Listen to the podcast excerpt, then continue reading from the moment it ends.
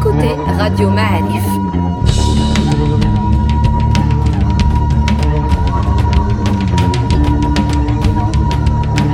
Le podcast Histoire.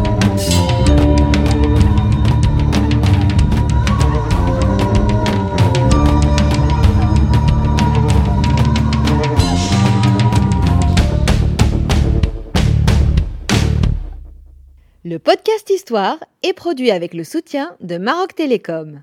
Bienvenue les amis sur Radio Ma'alif, euh, encore un nouveau podcast histoire, beaucoup de choses à apprendre, beaucoup de choses à vous raconter, et alhamdoulilah, surtout des gens qui sont là pour euh, nous les raconter. Nous sommes avec un habitué de nos locaux, euh, l'homme que l'on ne présente plus, Mustafa Kadeli. Salut. Bonjour. Comment vas-tu? Ça va, merci. On est toujours là pour en tout cas faire ce qu'on peut. Est-ce que tu nous préviendras quand tu n'auras plus rien à dire? J'aurais du mal. J'aurais du mal. Là, là, je peux je vais pas inventer les histoires, mais vous savez, c'est l'histoire, on peut la raconter au jour le jour aussi. Il y a tellement de détails, d'éléments qu'on on, on pourrait jamais s'arrêter. Mais cela, ça pourrait arriver éventuellement une fois. On aurait fait le tour sur les ce qu'on considère comme macro, les grands événements, pour aller vers le, le zoom. On peut parler aujourd'hui de notre vocabulaire qui a changé, de Darija. C'est pas comme ça qu'on parle aujourd'hui de Darija, euh, comme au début du siècle. On peut aller à, à la bouffe, on peut Mais aller. bizarrement, bizarrement, puisque tu, tu poses euh, ce sujet, une petite parenthèse dans le podcast, je suis tombé sur une vidéo avec un son, donc audio, du Maroc, je pense, de 1900, des années 20. Mhm. des années 20, donc d'il y a quasiment 100 ans, euh, audio. C'est la première fois que j'entendais nos ancêtres parler. Ça m'a fait quelque chose. Alors ça se passe à Marrakech. D'accord. C'est un potier qui fabrique une espèce de vase à quelqu'un et on sait, on voit qu'ils savent qu'ils sont fermés, euh, qu'ils sont filmés, pardon. Donc euh, donc euh, tu comprends qu'ils font un petit, une petite mise en scène pour et j'étais très surpris de tout comprendre. C'est-à-dire que je pensais sincèrement, parce que euh, pourquoi je te dis ça? Parce que si on regarde des films français des années 20 ou 30, Oui, euh, le- le- la diction a complètement changé. euh, tout à fait. Mais les, les Marocains de 1920, alors après quand ils sont arrivés au prix, sincèrement, j'étais perdu parce que c'était pas les, les Le, le- le- C'est- soldé, so- soldé de l'époque, c'est pas comme aujourd'hui. Il y avait pas, il y avait pas les M2. Mais par contre, Le gersh, le gersh, il, au il- sol. bah ça c'est ce qui a changé parce que c'est le système monétaire. Mais quand ils parlaient, ils avaient le même accent, on comprenait tout. hein. Bien sûr. Donc finalement, Deléja n'a pas tant changé que ça. C'est parce qu'il n'a pas été, entre guillemets, normalisé par une académie pour nous inventer un nouveau langage. C'est pour ça, au fait, c'est une accumulation d'expérience. On est des natifs où on l'apprend dans l'espace, c'est-à-dire on, on passe pas par l'école pour l'apprendre. Et c'est ça peut-être l'avantage aussi et sa force.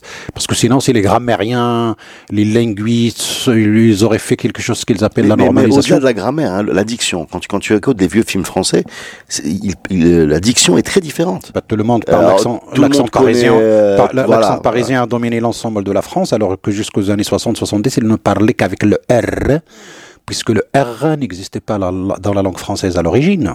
Donc, ça, par contre, le Marrakechine, la femme tombe mzienne. Et d'ailleurs, même, tu sais, le, fameux euh, petit. Euh, c'est un bonus, hein. on n'est pas dans le sujet, mais c'est un bonus. Le fameux euh, dictionnaire qu'avait rédigé un captif français du temps de Moulay Ismail. Euh, J'ai oublié son nom, mais il a fait un, un dictionnaire de, de ce qui- ce des Enfin, mots. de vocabulaire de l'époque, une sorte de lexique. Voilà, de On lexique. appelle ça des lexiques, Voilà. ouais. Donc c'était du genre, euh, voilà. ouais, ouais. Ben, en fait, je, je- j'ai mieux compris la partie Dienna que la partie française. C'est-à-dire qu'il y avait, il y avait de la colonne française des mots qui avaient disparu. Et encore, le langage a évolué et dans les lettres de Moulay Ismail, on peut trouver le mot lichir ou lichachra. C'est un terme aujourd'hui bon, qui est devenu très très rare. Lichir, c'est shirran dans une variante de Tamazir du Moyen Atlas, mais on, on la trouve dans les lettres. Et comme ça, lichir, lichachra. Euh, Jusqu'à chez Nasser de 1900, c'est-à-dire mais qu'est-ce que ça veut dire? Ah, Drari, euh, les shir, Drari Srar, euh, shirran. euh, alors, on a des synonymes, hein, jusqu'à 14 euh, synonymes selon les, les régions, mais on le trouve dans les lettres. Par exemple, Ursilu laka ibni fulan, فهو ما زال لشير وأطلب أطلب مازال منكم- دري صغير زعما اييه انت تهلا فيه تكستو آه، يعني كنا كنكتبوا هكا سيتي كومبليتمون نورمال T'as مولاي اسماعيل كيكتب Oui, oui, اطلب comme ça, منك انت euh, انت à تهلا son- فيه eh ouais, à, à son fils, absolument. Mais ça, on le trouve dans le vocabulaire même des historiens, je veux dire, jusqu'à Nasser et mort en 1900. Euh, c'est l'évolution un peu, tu peux, de, de la langue et comment on a défiguré notre langue également écrite, parce que dans la, c'est la langue arabe euh, marocaine, c'est la langue écrite des manuscrits, des lettres. وتوصلت بالبريات وبالبراوات البرا لو دابا تكتبها في في شي سميتو في Tu as la ligne lettrée. كتكتبها Tu mets pas في- de الرسالة تكتبها في الانشاء يعطيك الاستاذ صفر الور شنو الفرق ما بين بحال دابا القصه ديال البطاطس سي كوريكت مي بطاطا سي حرام بورتون البطاطس سي جوست اون ديفورماسيون دو لونجلي مي بطاطا ديالنا اللي ديفورمي من الفرنساويه ني با اكسبتي دون نوتر ايكول الطماطم عاد خلي داك الكلام دي فوكابولير كيشينو عيب en, en en tamazirt, mais qui est utilisé dans l'arabe du Golfe. Je dirais pas les exemples. Oui, il y a même des clubs de foot. Euh, euh c'est non, non. non c'est de la, les, les, les, néologismes, par exemple, les conteneurs, euh, comment ils disent les conteneurs, les bateaux, l'arabie le ils le disent à la télé chino comme si de rien n'était, alors que c'est un terme quand même un peu euh, en bas de la ceinture. Ou là, le collègue qui devient un terme qu'on utilise comme ça à la télévision oralement d'une manière extraordinaire, alors que le terme quand même a une signification qui est un petit peu mauvaise et ainsi de suite, c'est-à-dire on comme si nous on n'a pas de langage parce que depuis au moins l'époque al-Muhad, la création en langue arabe, elle est, et avant elle est. Ce que tu es en train de dire. Euh, j'essaie de, de, résumer parce que je, tu parti dans tous les sens. J'ai levé un ballon, j'ai centré en retrait et j'ai pris huit buts sur un tir. Il n'y avait pas de complexe à s'exprimer directement par écrit y compris au niveau du roi ou du sultan, ou le, euh, calife, appelle-le comme tu veux, euh, en utilisant des mots locaux. Nishan. Parce que le message doit arriver, point. On ne va pas chercher euh, un dictionnaire pour comprendre le, le synonyme. Comment c'est le ministre des Affaires étrangères وزير البحر والعسكر سميتو العلاف الكبير اللي مكلف بالاغمي وزير البرانيين الامور لا وزير البحر ثم ولا ومن بعد ولا الامور البرانيه الشؤون الخارجيه البرا بتمازيغته بالدارجه donc on a eu une évolution un petit peu comme ça du langage de la sémantique. Et les premiers à avoir agi dans ce sens-là, pour reprendre un petit peu nos sujets, c'est les, puissances coloniales françaises et espagnoles qui ont commencé à, recruter des orientalistes pour mettre en place des lexiques nouveaux de l'administration. Tiens, notre bulletin officiel, le, le numéro 1 du bulletin officiel créé en octobre-novembre 1912, le mot d'ahir n'y figure pas. L'IOT avait utilisé un terme ottoman, le firman. Firman, firman, c'est un terme euh, administratif euh, ottoman. Dans le numéro 1 du bulletin officiel, il est toujours là. C'est au deuxième numéro qu'on commence à utiliser le mot d'ahir pour les décisions Donc ça va, ça va à l'encontre de ce que tu dis. En fait, ils ont marocanisé. Oui, mais au début, on a dit firman. Ça aurait pu aller comme ça. Ouais. Bon, quel. Euh, ah, peut-être qu'il n'avait pas trouvé le, le mot. Le mot euh, le non, on est, on, on est, rentré dans le. Il n'avait pas, le temps, il a téléchargé. Non, bah, c'est pas un lui. PDF qui... turc, c'est, on va faire la même chose. C'est pas lui qui décide, en tout cas, c'était bon, les spécialistes, euh, etc. Mais tu vois, tu me dis ce qu'on pourrait se taire, nous, les historiens. Je veux dire, on a tellement de choses à raconter sur les premiers cachets utilisés par les Français à Casablanca. Le bureau des affaires indigènes s'appelait comme ça, écrit en arabe, bureau arabe, l'ancêtre du bureau des affaires indigènes. Ici, à Casablanca, bureau arabe de Brachid, bureau arabe de... Gauthier. Le dernier qu'on a eu un peu à l'époque, euh, jusqu'aux années 50, c'est lui de Gauthier aujourd'hui, parce qu'il s'occupait des indigènes. Mmh. Il ne s'occupait pas des, des, des, Français. Mais le mot existe partout au Maroc. Le bureau des affaires indigènes est appelé bureau arabe, alors qu'officiellement, le terme a cessé d'exister au Maroc en 1912. On l'a utilisé entre 1907 et 1912. Mais il a été utilisé en Algérie depuis 1834. C'est le bureau des indigènes jusqu'à pratiquement Napoléon III, où on a commencé à créer de nouvelles structures administratives, on parlait de communes mixtes, etc. Mais le, bureau arabe. Mais tu sais, euh, moi je lis beaucoup de littérature coloniale parce qu'elle est disponible. Il y a beaucoup d'éditeurs au Maroc qui, euh, qui, reproduisent, qui, reproduisent les, les, récits de voyage, les récits des premiers colons. C'est très très intéressant. C'est très intéressant. Alors bien sûr, euh, on le lit comme un Marocain, c'est-à-dire qu'on filtre un peu le, le côté euh, parfois raciste. Il y a, il y a, pas d'autre façon de le dire sur des jugements de valeur un peu à l'emporte-pièce. Mais, mais ce qui est intéressant, pourquoi je lis ça, c'est parce qu'on on, se voit décrit par d'autres et on essaie de retrouver, de se retrouver dans la façon dont ils nous voient. Oui. Voilà. Mais il y a, y a un point qui est, qui est permanent par contre, c'est que dans la description, alors tous Déjà, c'est incroyable parce qu'il y avait des militaires, ils écrivent très bien à l'époque. Oui. Voilà. Euh, des militaires, des journalistes. Euh, il y en a beaucoup à partir de 1880. Là, je suis en train de lire un journaliste de 1880 qui va rencontrer Moulay Hassan euh, en accompagnant l'ambassadeur français de l'époque. Tous, à un moment, ils se disent, on va décrire ce peuple. Mhm. Voilà. Alors bon, quand tu décris de façon micro en disant, voilà comment ils mangent, voilà comment ils s'habillent, voilà comment, etc. Ça, bon, quand on enlève les jugements de valeur, on se reconnaît à peu près. Mhm. Mais dans la description macro des Marocains, ça coince très souvent. Là, par exemple, j'en ai repris une quasiment par cœur en disant les Marocains sont, euh, un mélange de berbères, virgule, euh, aborigènes de l'ancienne Mauritanie, et d'arabes et de morts venus en envahisseur. Alors, allez, allez comprendre. Oui, non, on comprend bien berbère, aborigène, on comprend l'idée. Arabe, on comprend un peu ce qu'il a imaginé, mais mort, venu en envahisseur, euh, je sais pas. Et tu trouves très souvent ce genre de choses. Il y a un autre auteur euh, européen qui disait, en gros, euh, les villes sont peuplées d'arabes et les montagnes de berbères. Et ça a été difficile à comprendre. Hein. Oui, oui, c'est pas évident. je crois que même, pas même le dictionnaire de la langue espagnole, de la langue française, de la langue anglaise, c'est quelque chose, je veux dire, sur lequel j'ai travaillé, sont perdus. Alors, si le dictionnaire est perdu. Comment nous on pourrait s'y retrouver quand on est euh, comme un des mortels, c'est-à-dire quand on n'est pas spécialiste euh, Parce que justement il mélange. Mais nous on est perdu, Même, nous on est perdu. Mais on est le fruit de ces gens-là. Mais non, pas seulement, pas seulement, parce que quand on se décrit nous dans le pré-islamique, on va parler des morts. Euh, on, comment comment on dit ça aux enfants à l'école? Al moriyin. Or le seul mori que je connais personnellement, c'est celui de Magana. Mais qu'est-ce que c'est que mori? C'est même pas le Mauritanie. Moriyin, le moriyoun. Non, mais pourquoi pas Pourquoi pas Oui, mais, mais, mais toi, dans la d'un enfant. Mais à condition de le garder. si, tu décris, si tu décris les, les Marocains euh, d'avant, tu parles de Emezir, bah à ce moment-là, il faut garder le mot, parce que s'ils ont disparu, ils sont où? Non, pour certains, pour certains, les Amazirs s'arrêtent avec l'islam.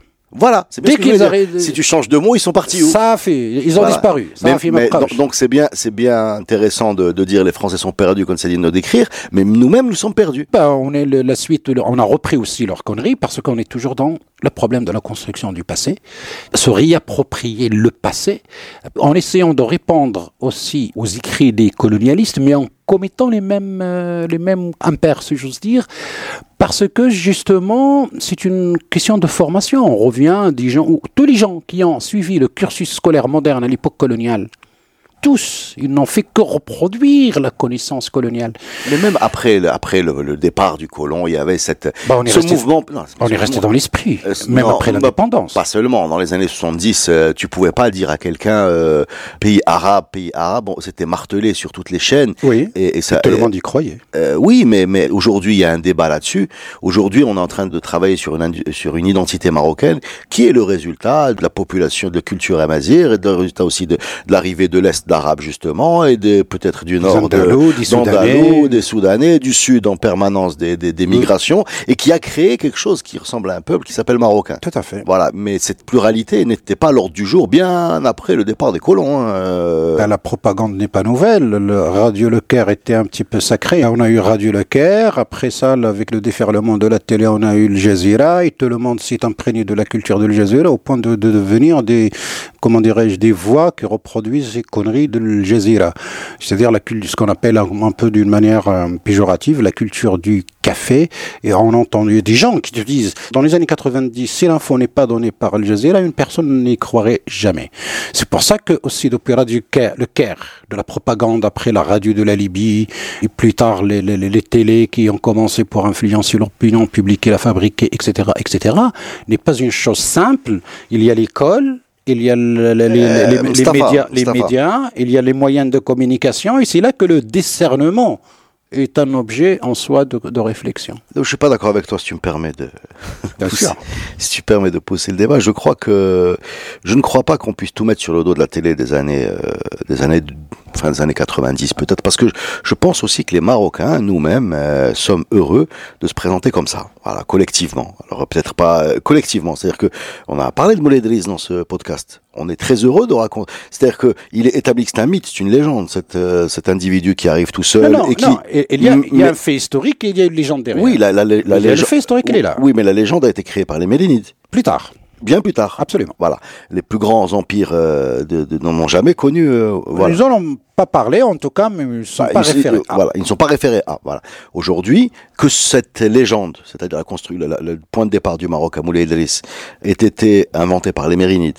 On est d'accord. Mais propagé depuis les Mérinides. Ça fait 800 ans, je sais pas combien. Fait à mon avis, veut autant dire euh, sur le fait que nous aimons cette histoire. Oui. Nous aimons cette histoire. Bien sûr. Nous ne la rejetons pas. Il n'y a pas de problème. Voilà. Euh, le shérifisme, par exemple. Le shérifisme qui place au-dessus du citoyen celui qui vient d'Orient. Dans un premier temps, celui qui vient de la de la, de, de, la de la noblesse prophétique, et dans un deuxième temps, tout celui qui vient d'Orient, parce qu'il est là le, le c'est ça, c'est ça le détail. Oui, le, mais c'est le, le, détail du shérifisme, c'est que le shérifisme il est lié à une femme qui s'appelle Kenza. C'est-à-dire seul le shérifisme local associé à Driss et à Kenza. Un autre shérif en dehors de Driss et de Kenza, sinon regarde le nombre de sherifs qu'on Ben, a, c'est-à-dire oui, a. mais il- tant qu'ils ne se réfèrent pas à Driss et à Kenza, le shérifisme local, ils ne peuvent pas parler pouvoir. C'est pour ça aussi que la notion de shérifisme, il est, il est- même le shérifisme a été Bon, marocanisé. ben ça, ça, le shérifisme. Tu peux nous parler un jour de shérifisme? Bien sûr. Ah, mais c'est ça, mon tribut, ça. Ok. Bah, vous, bah, bah, vous voyez, vous, vous me dites, est-ce qu'un jour on, on pourrait, euh, on va- euh, on on va- plus rien faire à, un- on un n'aurait plus rien à se dire. Tout simplement, on a une histoire riche. On a une Elle histoire très longue.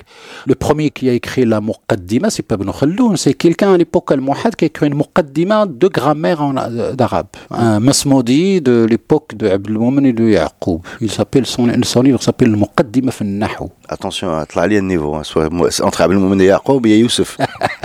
Donc il peut pas être au moment Pardon, trois générations. Abdelmoumen Youssef, non, Abdelmoumen Youssef, le Ah, premier, pas. Yaqub. Pardon. Mais le خلينا Muqaddima- حصلنا معاه. المقدمة المقدمة في il a, il a appelé son livre المقدمة في النحو ديال la langue arabe. C'est un grammairien.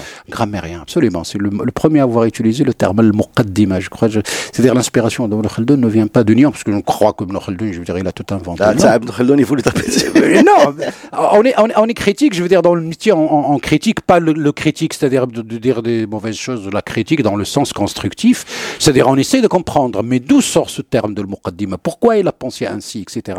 Parce que justement... Bah, ça veut dire introduction, c'est pas non plus quelque chose de- d'exceptionnel, pour- pour de nous- très dur à trouver. Quoi. Non, mais quand même un titre euh, aussi évocateur et puis le Muqaddima, avant d'aborder le vif du sujet, c'est-à-dire son livre d'histoire. Muqaddima, c'est une certaine sorte de conception théorique, où il, des petits chapitres, euh, comme tu dis, fi anna malakata. Euh, c'est un métier, maîtriser la langue est un art, est un métier. C'est devenu un élément euh, identitaire ou un élément fondateur de l'identité. C'est un grand euh, problème théorique, à mon avis, qu'il faudrait rediscuter sur le plan théorique chez les spécialistes, parce que pour Khaldun, la langue n'est qu'un savoir-faire, un gagne-pain autrement. Eh Alors, oui, quand- mais il y a une autre théorie qui dit que la langue est la maison de la pensée, donc elle structure un peu ton, ta pensée. Et donc c'est un débat philosophique Non, qu'on il y a qu'on- pas de problème. qu'on va pas avoir tout de suite. On Non, il n'y de- a pas de problème, mais que ce métier ou cette pensée devienne un élément constitutif d'une identité exclusive, c'est-à-dire qui exclut pour montrer que moi je suis le meilleur euh, des meilleurs, euh, c'est là que le bas blesse, c'est là que les idéologies modernes de la modernité ont à se mettre en cause pour pouvoir reconsidérer un petit peu le passé dans une perspective non pas idéologique, mais euh, quand même sa lecture dans une perspective humaniste peut-être. Ça aiderait beaucoup à avancer sur beaucoup de faux problèmes sur lesquels se chamaillent les humains, pour ne pas dire l'humanité.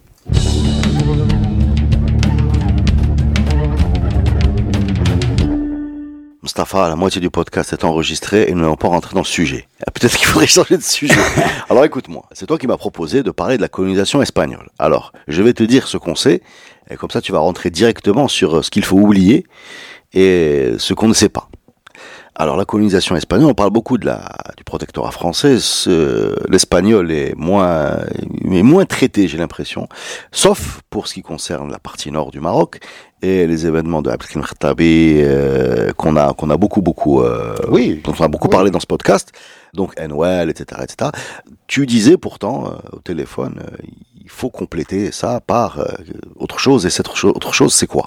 Ben, on a déjà évoqué dans un podcast on a une franco-inou. Donc ça reste quand même euh, cette période coloniale espagnole qu'on pourrait diviser en deux étapes. La période monarchique euh, quand même jusqu'en 1930. Alors, Tu parles de la monarchie euh, espagnole. espagnole jusqu'en 1930. Jusqu'en 1930 règne Alphonse 13. 13. 13. Voilà. 13 avec le dernier chef de son gouvernement, c'était Primo de Rivera, un militaire qui est venu par un coup d'État contre le gouvernement, pas contre la monarchie. Et puis tous les deux ont euh, finalement abdiqué, si j'ose dire, en 1930 pour laisser place à le début de ce qu'on appelle la République dans l'histoire espagnole. La deuxième République, parce que la première a eu lieu à la fin du 19e. D'accord. Alors, je euh, répète parce que déjà au Maroc, on était pas, on est parti de loin. Alors en Espagne, encore plus loin.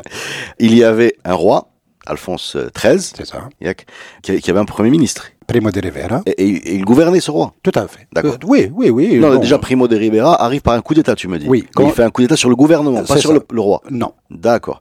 Et tout ce beau monde est euh, balayé par la République, absolument. elle-même qui va être balayée par Franco. Et En 1936, le début de la guerre civile qui nous a donné le régime de Franco, D'accord.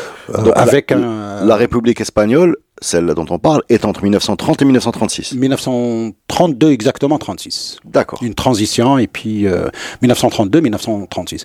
Pourquoi c'est intéressant? Parce que bon, comme on a dit, on parle beaucoup de, on oublie beaucoup. beaucoup Excuse-moi, je, pour compléter sur le, le, le panorama espagnol, et donc euh, l'actuel roi d'Espagne. C'est un, un, un descendant de Alphonse. de Alphonse XIII. C'est un descendant parce qu'il est parti en exil.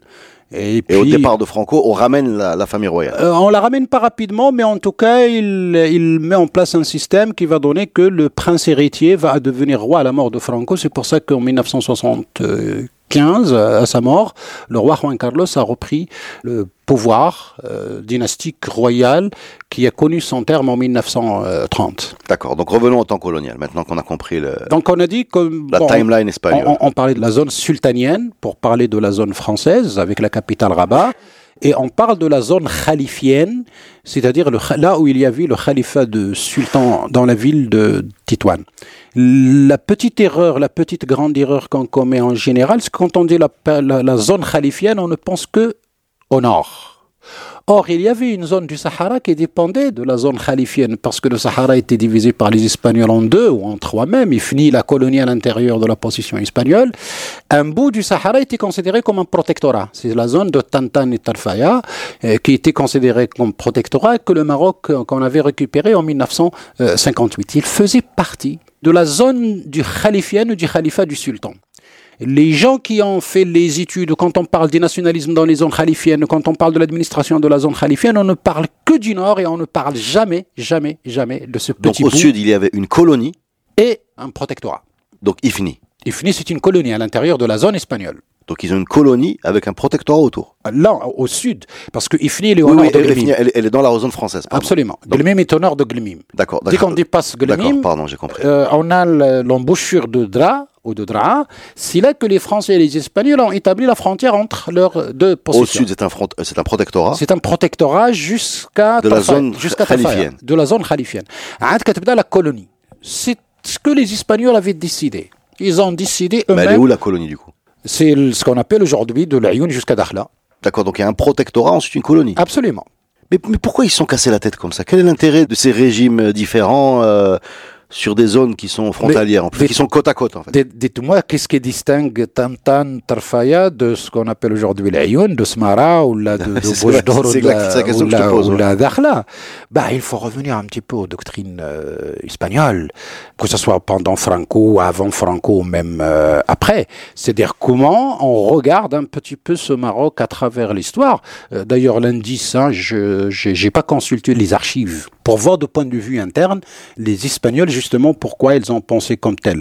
Parce qu'ils pouvaient tout mettre protectorat, comme ils pouvaient tout, Tout mettre, en colonie, voilà. il n'y a pas de problème. Parce que c'est eux qui décident de leur euh, domaine qu'ils auraient dévolu selon les accords avec les Français. Il n'y a pas de problème. Ce qui est important, c'est que les Français, comme ils sont montés du Sénégal vers la Mauritanie, ils ont pris ce que nous on appelait historiquement Shenguit, ils l'ont inclus dans l'Afrique occidentale française, euh, dans Saint-Louis au début, et puis Dakar était un petit peu le, le siège du gouvernorat. Donc, on détache le Shenguit vers l'Afrique de l'Ouest sur le plan administratif, et les Français et les Espagnols vont faire attention à mettre une limite de leurs frontières entre ce qu'ils appelaient le Sahara euh, espagnol et l'AOF ou l'Afrique de l'Ouest euh, française. Mais- elle, elle allait jusqu'où cette colonie espagnole? Là, les frontières entre le Maroc et la Mauritanie aujourd'hui, c'est la, la- la- la frontière délimitée par les Français et les Espagnols euh, à l'époque. D'accord. Donc en dessous de, de l'espagnol, de la colonie espagnole, Il y a la colonie, il y a une euh, colonie française. qui est la Mauritanie. la Mauritanie actuelle, D'accord. qui dépendait de, de, de Saint-Louis au début. Donc si je fais du sud au nord, tu as des colonies françaises, une colonie espagnole, C'est ça, ensuite un protectorat espagnol, absolument. ensuite un protectorat français, C'est ça, ensuite un protectorat espagnol. c'est ça. Et là, on arrive à l'Espagne. Euh, Jusqu'à Tanger l'international pour arriver à l'Espagne. Ah, D'accord. Et, et j'ai toujours pas compris pourquoi ils se sont compliqués la vie ben, euh, J'ai dit, on reviendrait à la doctrine, il faut consulter leurs archives pour comprendre, mais je donnais un indice. Quand ils ont mis, ils ont mis le pied à Dwikhla ou Dakhla, Dwikhla Flabhar, Dakhla Flabhar, la, lagune d'ailleurs, il est ah. euh, comme un bras une sorte de petit golf.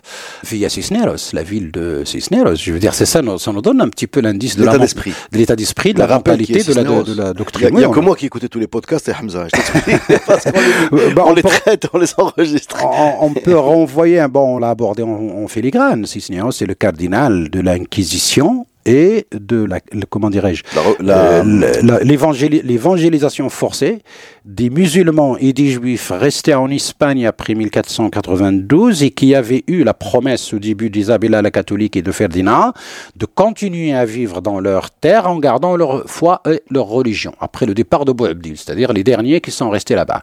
Sauf que entre 1492 et 1505-1506, ce cardinal de Cisneros, qui était un petit peu le grand chef de l'Église, L'idéologue le, le représentant du pape la- de la Reconquista. l'Espagne, finit par les convaincre qu'on peut jamais, on peut pas faire continuer à faire confiance à ces musulmans et à ces juifs, euh, Même s'ils ont changé de religion. Même- non, non, non, non, justement, on peut pas leur faire confiance tant qu'ils gardent leur religion.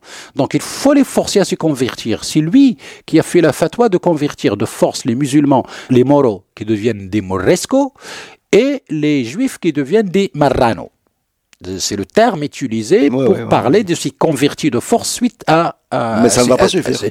À, à Cisneros. Non, suivi de l'inquisition. C'est-à-dire, dès qu'on sent que vous êtes chrétien, mais que, bon, hein, je sais pas moi, vous mangez le couscous, vous vous baignez dans un bain, ou vous. Ça y est, c'est l'indice que vous, Oui, oui, oui, parce que le bain c'était interdit, ils ont détruit les hammams, les, les, les, les chrétiens. Les hammams, ils les ont détruits. Se, se baigner, se purifier ou se nettoyer tout simplement était considéré comme haram euh, de leur point de vue euh, à l'époque. Donc juste parce qu'on n'est pas en train de faire un, un podcast sur l'expulsion des, des morisques et des... Mais, mais on est en train de- C'est d'expliquer... le lien de l'histoire et de la politique. Ouais, ce qu'on s'est en train d'expliquer, ce bon Cisneros, qui s'est illustré dans l'histoire par ce genre d'initiative, c'est bien celui-ci dont on va prendre le nom pour le coller à Dakhla, 300 ans plus tard. Absolument. 400. Un espace que n'est- 400 ans. euh, 400 ans plus tard, entre 1506 et 1884. Donc tu es en train de dire qu'ils ont l'esprit revanchard. En quelque sorte, c'est la preuve qu'il y a, enfin, c'est la preuve, c'est un indicateur en tout cas qu'il y a une sorte de doctrine, si j'oserais dire, et surtout que cet espace de Dakhla, qui est un espace qui fait partie du Sahara, le Sahara dans le sens géographique euh, du terme, euh, non politique, c'est-à-dire y, compris la Mauritanie, le Mali, etc., le berceau des Almoravides. Premiers Moros qui ont fondé un empire. euh, Les premiers Moros qui sont allés leur... qui, euh, qui- qui ont, qui ont C'est fondé l'Empire. Donc le lien, là, on pourrait faire tout de suite le lien, c'est-à-dire une sorte de réponse à ces premiers Moros qui sont venus au XIe siècle. Vous voyez, hein, entre la mémoire Non mais tu ça, c'est- donc Alphonse XIII pense à Alphonse VI, l'homme qui a envoyé des magnifiques lettres à, à Youssef Mtsachfin et à Mohamed bin Abbad en lui disant viens je t'attends etc et qui va prendre euh, l'armée almoravide euh, sur le dos à Zlaqa. Tu penses qu'Alphonse XIII là il se rappelle de ce Alphonse VI et il se dit je vais prendre le sud pour les empêcher de revenir avec leurs chameaux. les empêcher ou de leur rendre la monnaie. D'accord. Revanchard donc c'est bien ça. Peut-être. C'est grave ce que tu dis quand même. euh, Non, Stéphane. il y a- il y a- il y a- Je sais pas si ce podcast va être traduit en espagnol. non, je veux dire, avec les collègues espagnols, on parle beaucoup de ça. Et il Donc, valide ce genre de... Ben, disons, euh, en, en tout cas, il n'y a, pas- il y a pas très longtemps, suite à une, un truc Zoom avec des étudiants américains et des une collègue espagnole, en tout cas, le sourire, rien que le sourire, on dit très long quand on touche certains éléments euh, de ce, comment dirais-je, euh, j'avais un article, pff, 2004 ou 2005, ce que j'appelle les, mythes d'amour et de haine entre les Hébers et les... D'ailleurs, par exemple, dans la langue il n'y a pas longtemps, le pays parle des Berbères. Vous avez oublié les morts, mais c'est qui sont les Berbères Les Berbères, c'est ce que vous appelez les morts, parce qu'ils veulent mettre en exergue les rifins comme Berbères. Mais c'est les moros, c'est quoi? On ne peut pas changer de langage du jour au lendemain, ou, bien parler de los berberos, comme ils disent en espagnol aujourd'hui, sans faire référence à los moros. Comme si les los moros n'ont rien à voir avec los berberos. Or, ça, c'est jouer avec les mots, c'est c'est induire les gens en erreur d'une manière complètement, soit gratuitement, soit d'une manière faite exprès. Mais c'est pas aujourd'hui qu'on va mettre en valeur los berberos del Rif, blablabla, etc. euh, En faisant la rupture avec les los moros d'une certaine époque, c'est jouer sur, euh, sur la naïveté du lecteur ou de la lectrice qui n'en sait rien, mais pas sur le spécialiste, parce qu'il faut toujours faire attention aux mots. Et les mots les mots avec AX, le, le pluriel du mot mal, c'est par les mots que viennent les mots. Le mal des mots. D'accord. Euh... Revenons à nos, colonies espagnoles. C'est une colonie, mais en fait sans colons. Il n'y a pas vraiment de déplacement de. Il n'y a pas vraiment l'arrivée. euh, Quand on parle de colonies françaises, par exemple, en France, en Algérie par exemple, on voit arriver des, des, des bateaux, colons. euh, des colons qui prennent la terre, qui, qui- et donc ensuite qui vont devenir les pieds noirs. Enfin, ça va être un problème quand à l'indépendance de l'Algérie, parce qu'il y a une population. Mais est-ce qu'il y a une population espagnole dans les colonies du Sud? Euh, C'est le, le- le sens de la colonie ici, c'est la souveraineté. C'est-à-dire que ce petit bout Est à nous. est, est à nous, il ne fera plus jamais partie du Maroc. Au cas où, puisque le protectorat, en principe, on a compris que le protectorat aurait un terme, un, un, un. Ouais, compris. Ça, l'IOT, au début, elle en était conscient, mais les autres après l'ont oublié. Et côté espagnol, euh, pareil. Mais euh, ce... Comme ils ont gardé ça quand ils l'ont pris en, au, au portugais, Ouais. Alexis Nero, c'était Oui, c'est une sorte de dire, bah, Hop, il faut sur la poche. Mais les, co- les colons ne s'y installent pas. À part les pêcheurs, il n'y a pas de communauté espagnole qui s'installe. La seule communauté espagnole, c'est les militaires. Et on ne commence à voir des civils réellement qu'après la découverte du phosphate vers 63-65. Donc il y a une administration quand même.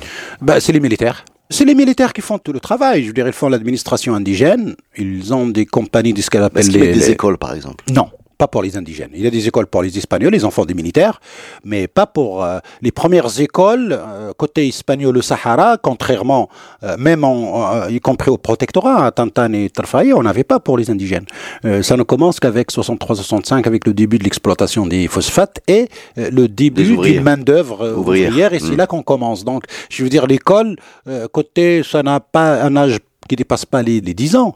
Les Sahraouis qui ont fait des études, c'est ceux qui ont fait des études à Tarfaya ou à Tantan après l'indépendance, qu'ils soient de la zone espagnole ou de la zone marocaine, c'est-à-dire après 1956. D'accord. Mais pas à Lyon ou à Smara ou euh, à Dakhla ou à Boujdour. Ils organisent pas un championnat de foot par exemple, puisqu'ils l'organisent dans le Nord. Pas, pas à ma connaissance. Non, non, la, la politique. Mais je suis sérieux, il y avait un championnat euh, Oui, qui, oui. Était, euh, qui était dans la même zone que la Liga, Non. avec euh, Tétouan, avec Mlilia. Avec, Non, c'est là que toute la, toute la politique indigène espagnole diffère entre la zone du Nord et la zone du Sahara. Dans la zone du Nord, c'est toute une autre politique. Au contraire, on met l'école, on se rapproche des élites, on essaie de, de suivre Hmm. la politique d'attraction, l'argent, la corruption des élites pour les attirer. Par exemple, l'occupation militaire du Sahara, c'est pendant la période de la République, ça se passe entre 1932 et 1937. Alors que le Nord, après la guerre du Rif, euh, la fin de la guerre du Rif en 1927, une politique d'attraction des élites par le système des écoles, par euh, c'est là qu'on va commencer à inventer ce qu'on appelle l'héritage arabo-islamique euh, en Andalousie, qui rapproche les Espagnols et les élites dites d'origine andalouse dans le Nord pour faire euh, khawa khawa, comme euh, il disait à l'époque, la, connivence. On, parlait même de connivence et on dit, mais nous avons un passé commun, nous avons un héritage commun. Euh, c'est Tétouane devient la petite Grenade. Non, c'est pas Grenade qui est la petite Tétouane. Non, c'est Tétouane qui est la petite Grenade. Donc, au fait, on construit un mythe sur ce Maroc andalou, là d'origine andalouse, qui est une imitation de ce qui a eu lieu. Un en- déplacement, Oui, mais le problème, c'est que tout le monde est convaincu, même les guides touristiques reproduisent ce verbiage, comme quoi c'est là-bas l'origine et ici c'est l'imitation, alors que c'est l'inverse pour euh, construire une Non, c'est image. l'inverse. euh, Dans une, enfin, c'est- disons, c'est c'est peut-être pas ça, mais c'est peut-être pas non plus complètement l'inverse. C'est-à-dire que c'est un mélange. En tout cas, vous dites, certains historiens, et ils sont nombreux, disent que l'arrivée des Morisques a fait, a, a- a déplacé également des, des savoir-faire, comme les par les Almoravides ou, des, ou ceux d'avant, a déplacé un savoir-faire. Donc c'est un mélange, quoi. C'est- Oui, oui, c'est comme dans la langue française, le cordonnier est quelqu'un qui vient de Cordoue, Cordoue, oui. Cordoue, qui travaille la maroquinerie de fesses. Hmm. C'est comme ça que parle le dictionnaire historique de la langue. Non, c'est pas pour nier. Moi, je, le- juste, je dis l'image. Musique andalouse, soi-disant, les andalou, le gubs andalou, naqsh andalou, zahrafa andalou. Je veux dire, la, la connerie est toujours reproduite. Or, mais, mais qu'est-ce que c'est que la notion d'andalou? Soit, c'est- je veux dire, il a commencé ici, il est parti là-bas, il est revenu ou il a continué ensemble. Mais on prend un seul indice. Qui est capable dans le monde entier de travailler le cèdre?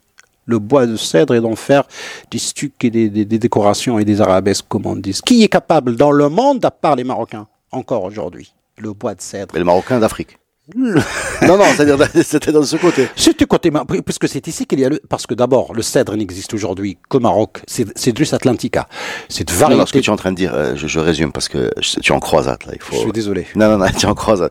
Je- ce que je comprends, c'est que euh, on a l'habitude de considérer l'Andalousie comme quelque chose d'au-dessus de nous, Ouais. Voilà, qui, qui euh, au retour des Andalous, nous a inondés de sa culture. Alors que, comme s'il n'y avait rien ici. Voilà, et tu es en train de dire que c'est euh, probablement des échanges de savoir-faire qui impliquent les deux rives de la Méditerranée et qu'il n'y a pas de raison particulière de considérer tout ce qui est de brillant comme étant du côté européen et tout ce qui est euh, frustre du côté euh, En, en préci- en précisant africain. Est-ce que je peux le dire comme ça, Non, sans, avoir une deuxième vague de croisade Non, non, non, Non, non. je peux pas le dire comme ça. Il y a, il y a une première Andalou- Andalousie des Znata qui nous a donné les Omeyyades de Cordoue. Au début, ça a duré 70 ans, mais c'est les Znata.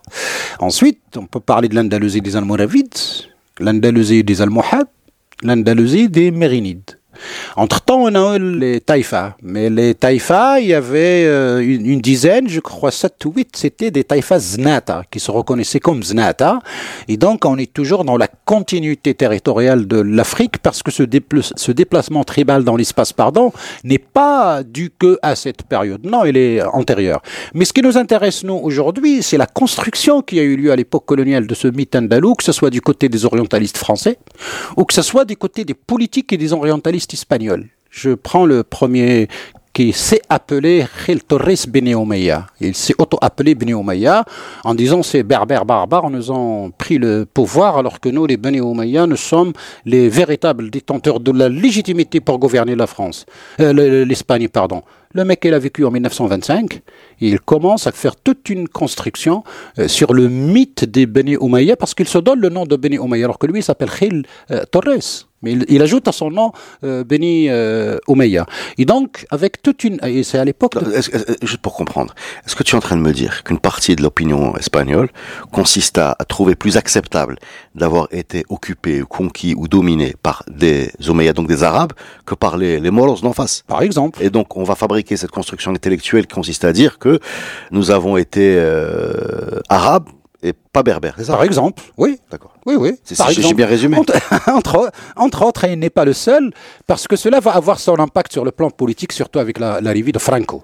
C'est Franco qui va beaucoup booster cette chose-là, bon, par une série de politiques, euh, d'abord d'attraction des élites, ensuite pour l'aider à reconquérir le pouvoir, et puis euh, la création de l'Institut Franco, la création de l'Institut euh, Moulay Hassan Mahdi, la création de la Maison du Maroc au Caire pour envoyer beaucoup de gens suivre des études. Tous les Marocains qui ont suivi des études au Caire, ils ont habité la Maison du Maroc, créée par Franco au Caire, et cette relation de Franco avec le Caire va beaucoup se développer quand Abdel Nasser va arriver au pouvoir. Là, il va vraiment se pavaner parce qu'il va trouver son euh, alter ego. Et pendant la guerre espagnole, par exemple, en 1938-39, il va inviter des intellectuels, ce qu'on appelle les Arabes d'Amérique. Amin Rayhani, qui est un- une grande plume de... Raïné, on dirait un chanteur de raï.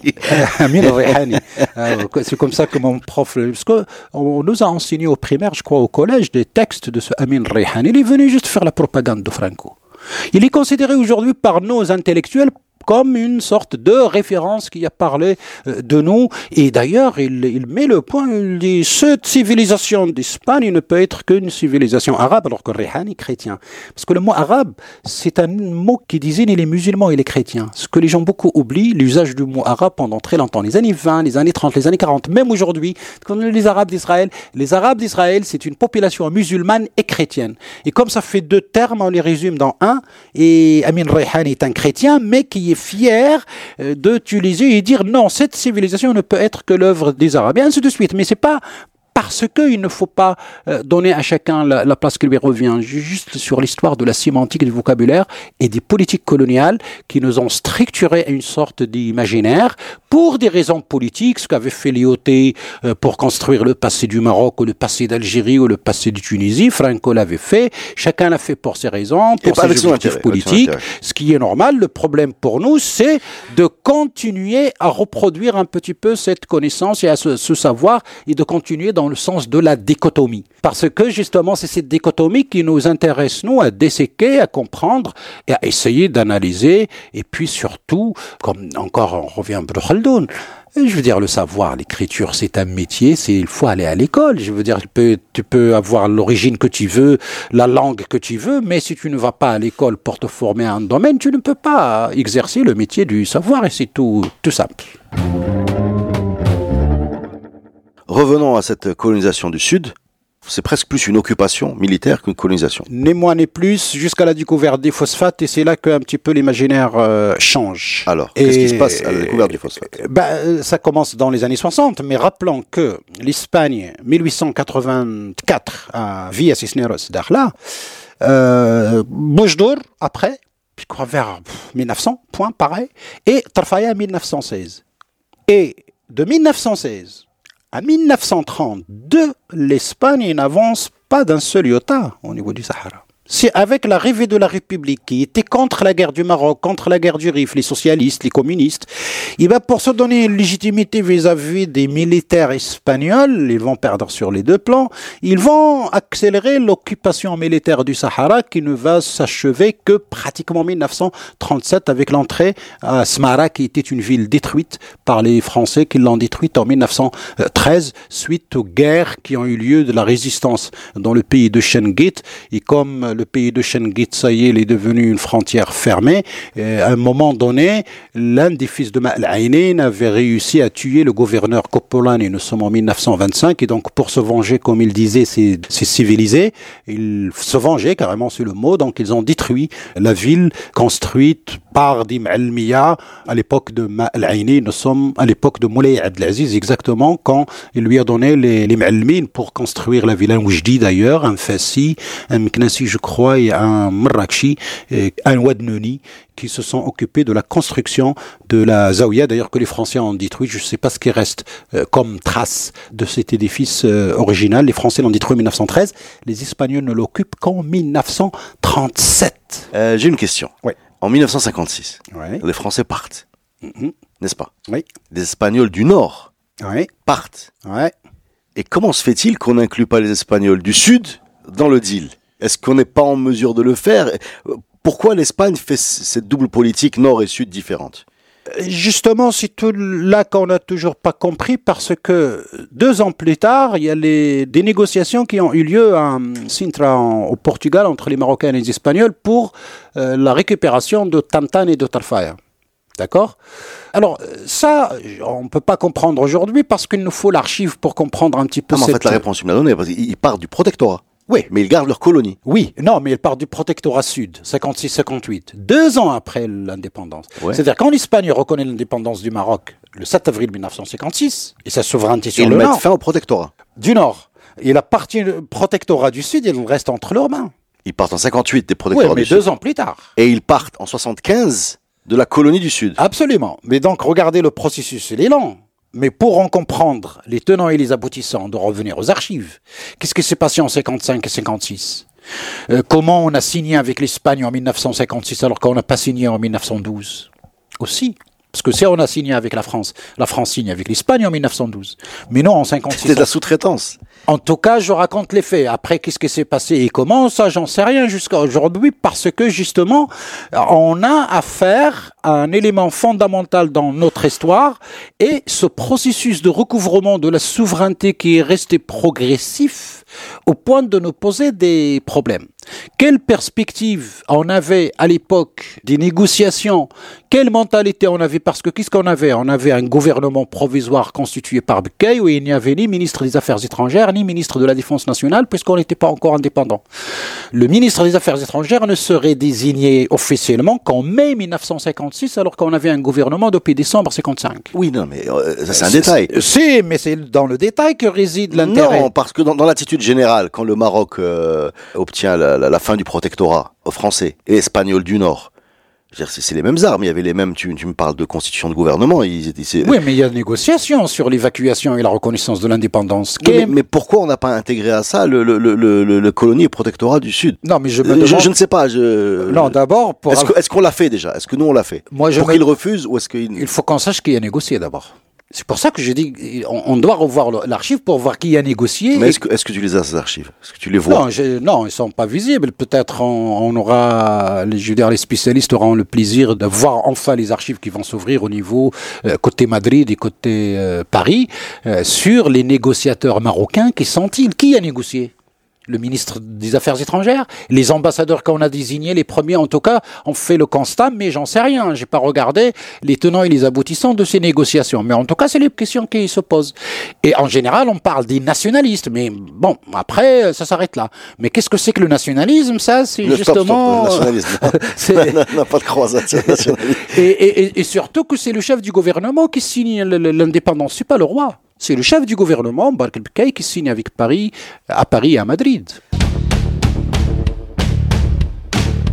Alors qu'est-ce qui se passe dans ces territoires euh, pendant la, période tampon entre le départ euh, du protectorat en 58 du côté espagnol sud Ouais. et le départ de la colonie en 75 après la marche verte? Bah, euh, ça, ça change quoi? Je veux dire, les, les, les populations commencent, con- continuent à. On parle de 20 ans quand même, on parle de 18 oui, ans. mais la 17 ans. population du Sahara continue à bouger comme de l'accoutumée, comme c'est de rien n'était, parce que la frontière quand même n'était pas hermétique.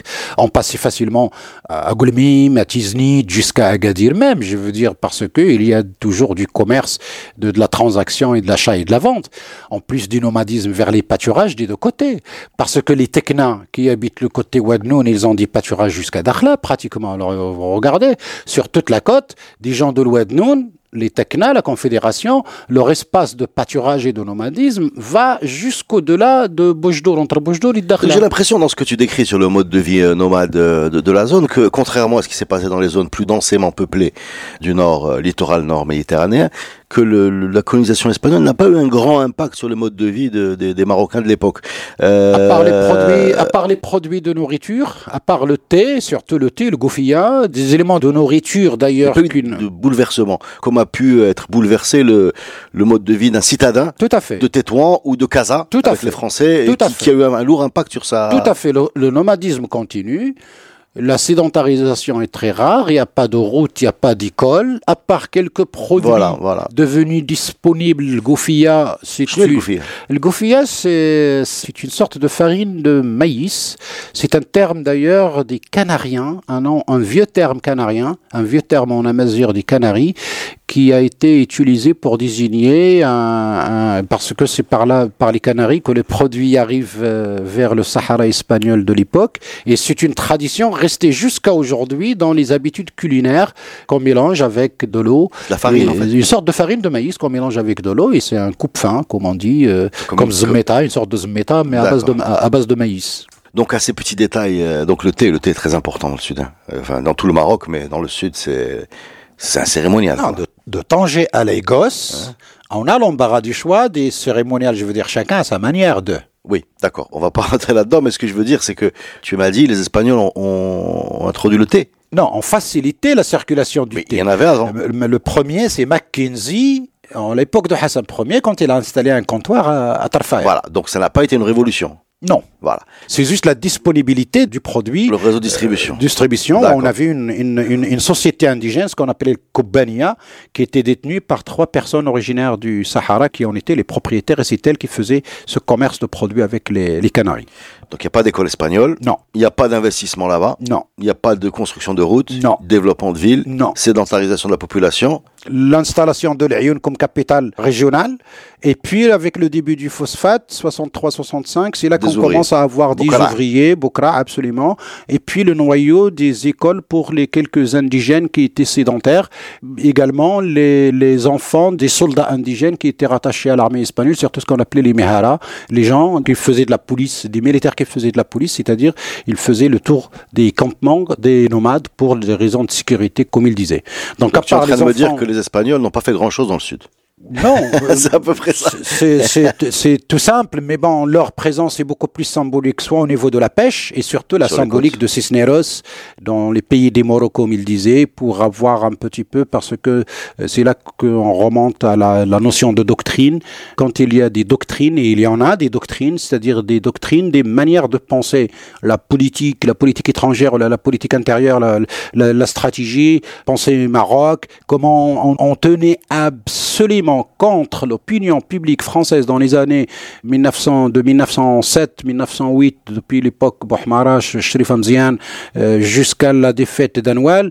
Euh, je veux dire, comment l'opinion publique française, euh, espagnole, pardon, était contre la guerre du Maroc, mais l'élite s'acharnait à avoir sa part du Maroc parce que l'élite savait euh, justement que la doctrine pouvait lui permettre d'avoir une vision au-delà de ce que l'opinion publique voyait parce que l'opinion publique s'arrêtait au niveau du service militaire, Et de La mobilisation de ses enfants. la mobilisation de ses enfants et surtout l'augmentation du service militaire à trois ans, surtout après les défaites de Cuba, la destruction des statues de Christophe Colomb à Cadiz parce que les gens étaient pas du tout contents de la fête du Cuba, mais le désastre de Cuba 1800 et des Philippines 1898. Donc tout cela, malgré tout cela, l'élite espagnole militaire surtout s'attachait à tout prix L'élite à- à- l'élite militaire nationaliste. nationaliste Voilà. à avoir sa part L'honneur de parce l'Espagne. quoi. qu'il voyait l'honneur, et il voyait, il connaissait le passé, il voyait l'honneur et puis il se projetait Et puis, et puis euh, aussi, dans l'avenir. Il y a un peu le, le, le- disons l'amertume de voir un, un empire, euh, en particulier euh, américain, sud-américain, se, se- être perdu au cours du 19e siècle. C'est- important ça aussi, non? Et l'ennemi intime, juste devant soi, qui est en train d'être dépécé, vaut mieux en avoir sa part. Ça part. pour- Mais moi, ce qui me chagrine, hein, pour conclure, c'est quand tu me parles de cette histoire de Cisneros, ce qui est un peu agaçant, disons, pour, euh, c'est de voir que les Espagnols connaissent l'histoire et viennent te poser le nom de leur cardinal là-bas, chez toi, et que nous la connaissons pas. En fait, tu nous l'as dit, donc on la connaît, mais c'est pas quelque chose qui est connu. Oui, Il y, a- y y un déséquilibre au niveau de l'état d'esprit, parce qu'il y a un déséquilibre au niveau de la connaissance de l'histoire. Je sais pas si le Maroc propose de construire une mosquée Youssef Ben à Madrid. Je sais pas ce que. Azlaqa. euh, ou Azlaqa. Bon, Azlaqa, c'est les 10 habitants.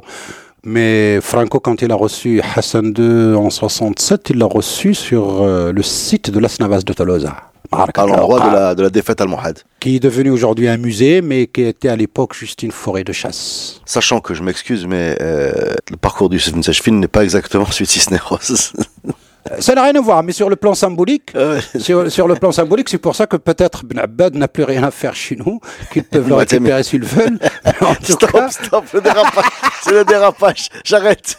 Merci Mustafa. J'espère que vous en savez plus sur l'occupation slash colonisation slash protectorat espagnol dans le nord, dans le sud, Cisneros, Derla et euh, Tétouane, le Rif. Merci beaucoup Mustafa.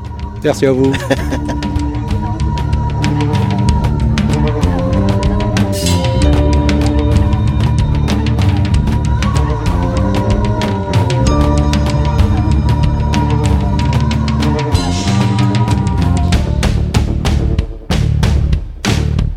Le podcast Histoire est produit avec le soutien de Maroc Télécom. Maroc Télécom, un monde nouveau vous appelle.